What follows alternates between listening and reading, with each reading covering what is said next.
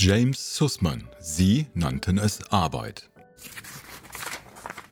Wenn wir uns aus unserer heutigen Vorstellung das Leben der Jäger und Sammler vorstellen, wie der Mensch vor 20.000 oder 25.000 Jahren ausschließlich gelebt hat, kommen uns Bilder eines mühsamen Lebens in den Sinn. Die Wahrheit ist eine andere. Im Vergleich zu uns Boomern des 21. Jahrhunderts brauchte Homo sapiens vor der Sesshaftwerdung, dem Übergang zur bäuerlichen Lebensweise, nur wenige Stunden am Tag, um satt zu werden. Wobei, hätte man ihn fragen können, er das Jagen und Sammeln kaum als Arbeit im heutigen Sinne bezeichnet hätte. Es gab keine Trennung zwischen Arbeit und Freizeit, es war einfach Leben. So kommt die Frage auf, weil der Mensch zum Arbeiten kam, also Arbeiten im heutigen Sinne. Das war tatsächlich erst mit dem Übergang zur Landwirtschaft und Viehzucht der Fall. Was aber nicht die einzige Auswirkung war. Das Anbauen von Lebensmitteln und Züchten von Tieren erforderte Vorausschau, Planung, dazu den Aufschub von Gewinnen.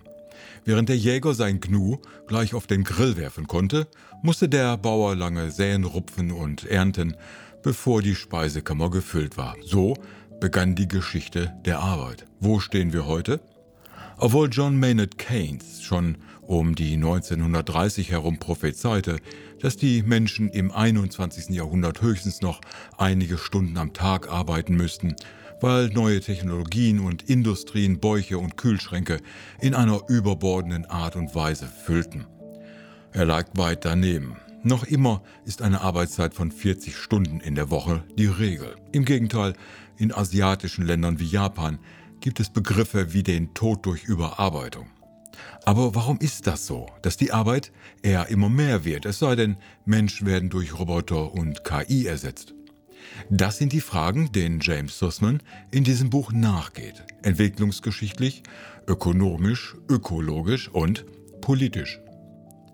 So beginnt die Geschichte schon vor langer Zeit, als es noch verschiedene Homini auf der Erde gab. Doch technisch und handwerklich unterschieden sie sich. Homo sapiens setzte sich durch, bis er vor ca. 10.000 Jahren sesshaft wurde. Erst einige Jahrhunderte vor Christi Geburt waren die Anbaumethoden und die Viehhaltung so weit perfektioniert, dass die Bauern mehr erzeugten, als sie benötigten. So kam es zum nächsten Schritt. Es wurden große Städte gebaut, deren Einwohner durch die Landwirtschaft außerhalb der Städte ernährt wurden.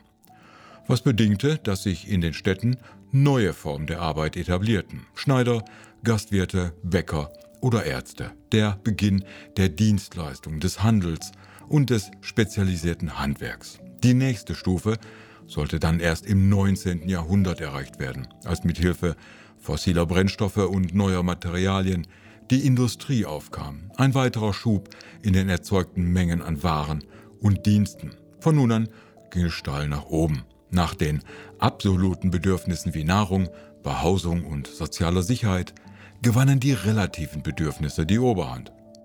Während absolute Bedürfnisse an einem Punkt einfach erfüllt sind, wachsen die relativen ohne Obergrenze. Am besten zu sehen zu, an den Entwicklungen in Nordamerika nach dem Zweiten Weltkrieg. Bedürfnisse wurden nun durch eine neue Branche, Marketing, Werbung und Absatzförderung immer höher gepusht. Obwohl der durchschnittliche US-Amerikaner, wenig später auch der Europäer, eigentlich für die Stillung der Grundbedürfnisse nur noch wenige Stunden am Tag hätte arbeiten müssen, arbeitete er immer mehr.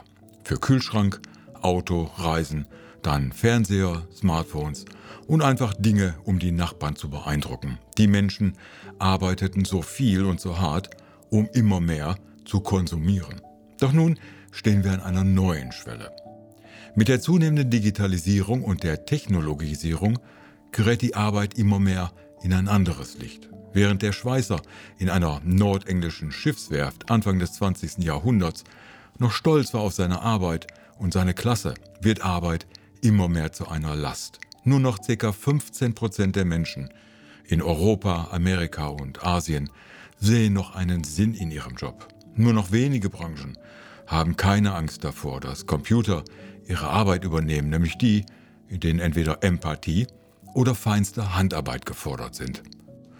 Doch auch dort ist es nicht sicher, ob nicht in einigen Jahren Roboter die besseren Krankenpfleger oder Chirurgen sind. Auch einen anderen Aspekt der Geschichte lässt Sussman nicht außer Acht.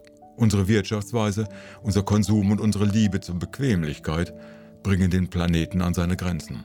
Die wachsende soziale Ungleichheit droht manchen Gesellschaften zu sprengen, von den Differenzen zwischen globalem Süden und Norden ganz zu schweigen. Doch hinter all diesen Sichtweisen steht immer eine Sache dahinter, unser Verständnis von Arbeit, warum und wie wir arbeiten und die Bedeutung von Arbeit in einer Welt, die an ihre Grenzen stößt, weil es Arbeit ermöglicht hat, immer mehr zu konsumieren, immer mehr von immer überflüssigerem zu erwerben. Obwohl Sussman an vielen Stellen etwas tief in die Themen und Aspekte einsteigt, zeichnet er doch ein plausibles und interessantes Bild, was Arbeit ist und warum sie überhaupt irgendwann für den Einzelnen unverzichtbar wurde, wobei auch Psychologen und Soziologen zu Wort kommen. Er geht auf viele Details ein, erklärt, wie Arbeit zu einem unverzichtbaren Teil des modernen Menschen wurde und wohin die Sache demnächst laufen könnte. Hat man Sinn für diese Details? Ist das Buch eine faszinierende, eine andere Geschichte der Menschheit.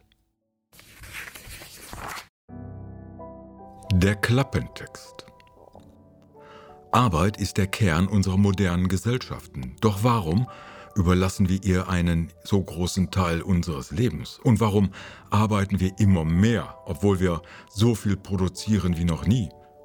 Entspricht das unserer Natur? Warum fühlen sich dann immer mehr Menschen überlastet und ausgebrannt? Unsere Steinzeitvorfahren arbeiteten weit weniger als wir. Sie arbeiteten, um zu leben und lebten nicht, um zu arbeiten. Und dennoch waren sie relativ gesund und wurden älter als die meisten Menschen, die ihnen nachfolgten. Erst die Sesshaftwerdung des Menschen und die zunehmende Arbeitsteilung in immer größer werdenden Städten schufen die Grundlagen für unser heutiges Verhältnis zur Arbeit, zu unserer Umwelt und zu uns selbst. James Sussman liefert ein beeindruckendes Panorama von der Steinzeit bis zur Gegenwart und lässt uns eine Welt neu denken, in der die Wachstumsideologie nicht mehr unser Leben und unseren Planeten aussaugt.